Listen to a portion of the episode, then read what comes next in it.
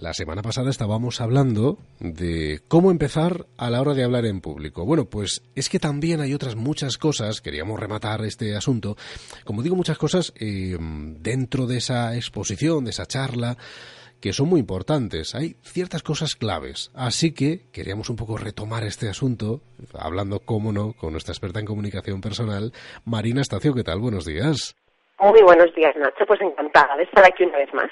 Porque es muy importante el principio, también el final y lo que hay entre medias, ¿eh? Eso es. Fíjate que el otro día, como tú muy bien decías, estuvimos hablando del, del inicio, de qué importante es tenerlo bien elaborado, de que el objetivo que buscamos es que capte la atención, de meternos a la audiencia en el bolsillo, porque sabemos, se sabe, que el inicio es uno de los momentos más importantes y que mejor se recuerda. Pero no solamente el inicio, efectivamente hay otros momentos entre medias y el final que son clave desde el punto de vista de recuerdo de la audiencia. Si nos vamos al extremo, evidentemente tenemos el final. El final es uno de los momentos absolutamente más importantes de cualquier exposición, porque al final, Nacho, esto, que creo que alguna vez lo hemos comentado, esto es como cuando tú ves una película y a lo mejor te está encantando y de pronto el final es flojo. La sensación que se te queda en el cuerpo es, vaya bodrio de película, no la recomiendo, pero vamos, a nadie, ¿no? O incluso con los libros también nos pasa. Cuando estamos hablando en, público, hemos puesto una exposición fantástica, pero si de pronto el final es de estos de pum, se acabó, o estos finales que a mí me ponen muy nerviosa, que parece que estás acabando, pero ya no ves el momento y te empiezas a enroscar sobre una idea ¿no? Que esto es lo que pasa en las conversaciones cuando ya estás a punto de colgar y de pronto escuchas una vocecita. Bueno, ¿y tu madre qué tal? Bueno, pues a eso me refiero, ¿no? Son estos finales que tú, aunque el ponente ya intuye o ya te está diciendo vamos a finalizar, pero no finaliza. Entonces, igual que decíamos con el principio, en el caso del final, lo mismo, tiene que estar perfectamente elaborado. Tenemos que conseguir acabar bien alto, tenemos que conseguir motivar despertar una sonrisa, aprovechar para lanzar un mensaje de estos potentes, que la gente se vaya con el rumbo a su casa, lanzar una pregunta, es decir, tiene que estar currado, muy currado, Nacho.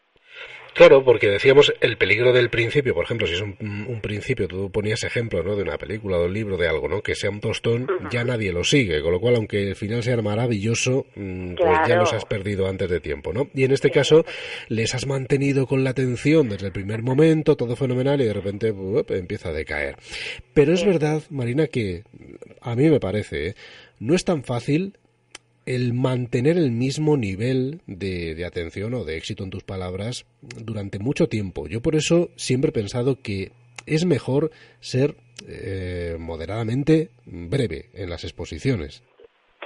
Sí, absolutamente. Mira, fíjate que ese es uno de los grandes problemas que tienen algunas personas que hablan en público, de hecho te lo reconocen, y es disperso me disperso. Es decir, hay personas que van enlazando una idea con otra y se pueden tirar hablando como que 18 horas. Entonces, la atención del ser humano es limitada. De hecho, eh, hay charlas que, duran 17 minutos porque es lo que se considera que puede durar la atención o la atención plena del ser humano sobre lo que está escuchando. A partir de ese momento, la atención puede empezar a fallar. Entonces, es importante, evidentemente, que el contenido siempre, siempre esté conectado con los intereses de la audiencia.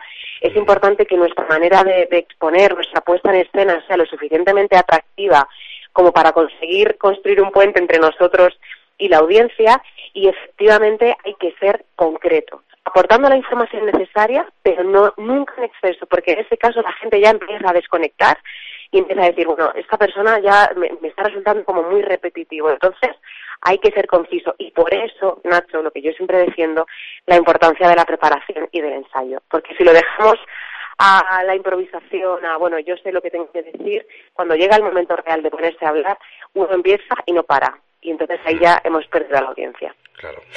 Eh, fíjate que estabas hablando de algo que me parece importante también, que es eh, puntualizar que sea un tema, el conseguir conectar con un tema que a la gente, los que están escuchando, eh, sea de, su interés. Claro, podemos decir, también podríamos decir, eh, es difícil que a todo el mundo le interese lo mismo o, conseguir captar la atención de, las personas en, el mismo punto.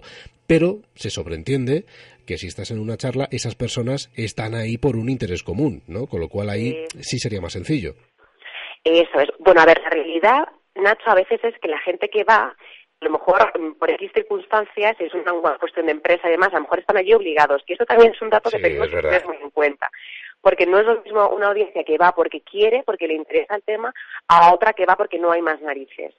Entonces, por eso siempre el primer paso a la hora de preparar cualquier presentación es analizar a qué personas, eh, quiénes van a estar sentados, ¿no? Quiénes van a escuchar mi charla, porque esa es la única manera que yo tengo realmente de poder aterrizar lo mejor posible mis contenidos. Aunque luego, que muchas veces eh, te empiezas a dar cuenta de que a lo mejor esa audiencia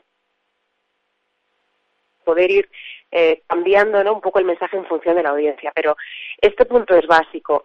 Una charla vale en la medida en que interesa. Si no conseguimos conectar con los intereses de la audiencia, la gente no nos va a escuchar. Ahora bien, dicho esto, también es importante decir que es prácticamente imposible que una charla guste al mismo nivel al 100% de la audiencia. y esto es, es importante porque la gente se cree, no, es que a fulanito no le gustó, es que es normal, es que es imposible que podamos gustar al 100% y que nuestra charla conecte al 100% con, la, con el, la totalidad de la audiencia. Entonces, sí que tenemos que tener el foco en que, evidentemente, la mayoría se lleven una excelente sensación, pero bueno, también tenemos que ser realistas y saber que, bueno, a lo mejor hay algunas personas pues que no conectan tanto. Y es que esto es la vida misma.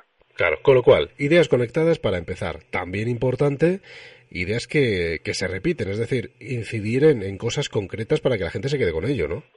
Bueno, es que esto, eh, tú date cuenta que cualquier exposición tiene que estar articulada y construida sobre una serie de mensajes clave, mensajes fuerza, titulares.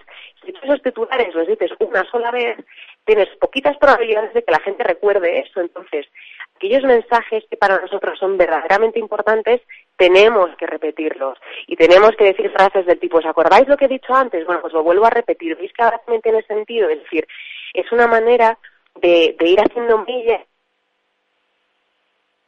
mensaje que para nosotros es tan importante se vaya ya introduciendo en la cabecita. Entonces, desde luego, los mensajes importantes hay que repetirlos en diversas ocasiones durante nuestra exposición. Eso siempre y buscar sorprender de alguna forma, ¿no? Porque, claro, para captar la atención tienes que intentar ser un poco original por lo menos o llamar la atención del público. Nacho, pero sabes todo muy bien. Pues efectivamente, hemos visto ideas conectadas, hemos visto em, eh, efectivamente ahora el punto que dices de el factor sorpresa. Tú date cuenta que cualquier información que te ofrezcas a tu audiencia, que la deje descolocada, que sea una información con la que no contaba y que sepas que sorprende, esa información no la van a olvidar nunca. Es decir, un ejemplo eh, muy tonto para que nos entendamos. Tú imagínate que vamos a un curso de comida sana, de cómo tonificar el cuerpo, ¿no? De, bueno, pues de ponernos, de ponernos en condiciones. Y entonces resulta que el, ponente o la ponente es de esas personas pues que ya quisiéramos tener ese cuerpo, ¿no? Pues personas eh, atléticas, grosas, que se ve que se cuidan. Y de pronto dice él o ella, pues quería compartir con vosotros que yo hace dos años tenía obesidad mórbida. Por ponerte un ejemplo, ¿no?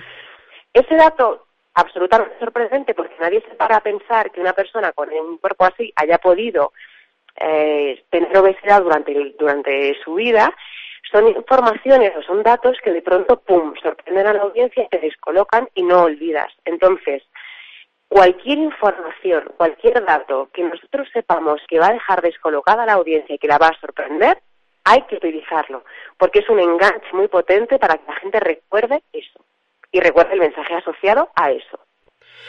Pero hay que intentar que sea en verdad, ¿no? Hombre, porque si no cantea un poquito. No, pero hay gente que lo hace de mentira y yo eso lo he pillado y, cantea mucho, ¿eh? Mira, esto es como todo, al final cada uno puede hacer lo que le dé la gana. Pero evidentemente, a mí esto de dar información falsa, simplemente por sorprender, por llamar la atención, o contar historias, que sabes que lo de contar historias es fantástico también en, cuando hablamos en público, historias inventadas, sinceramente, eh, yo creo que eso se nota y además es para engaño a la audiencia. Entonces, eh, yo personalmente no lo recomiendo en absoluto. Creo que si lo dices es porque lo sabes, lo conoces o lo has vivido. Si no, no te lo inventes, sinceramente. Claro, claro.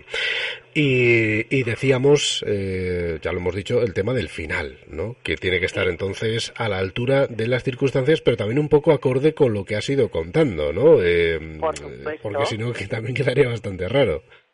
Por supuesto, tiene que ir totalmente acorde, pero tenemos que tener muy presente que es un momento álgido, que es un momento de máxima importancia. Tan importante como el principio, claro.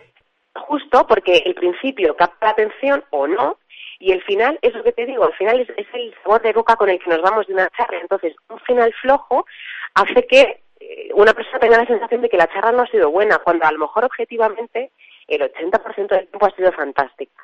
Entonces, es importante, personalmente creo que anunciar cuando viene el final, esto es un tema importante, ¿no? El, decirle a la gente, eh, vamos a ir finalizando o para finalizar, son mensajes que a la gente le gusta escuchar porque es como, vale, ya sé en qué punto de la charla estamos, ¿no? Eso sí, lo que te decía, si anunciamos el final, el final tiene que venir.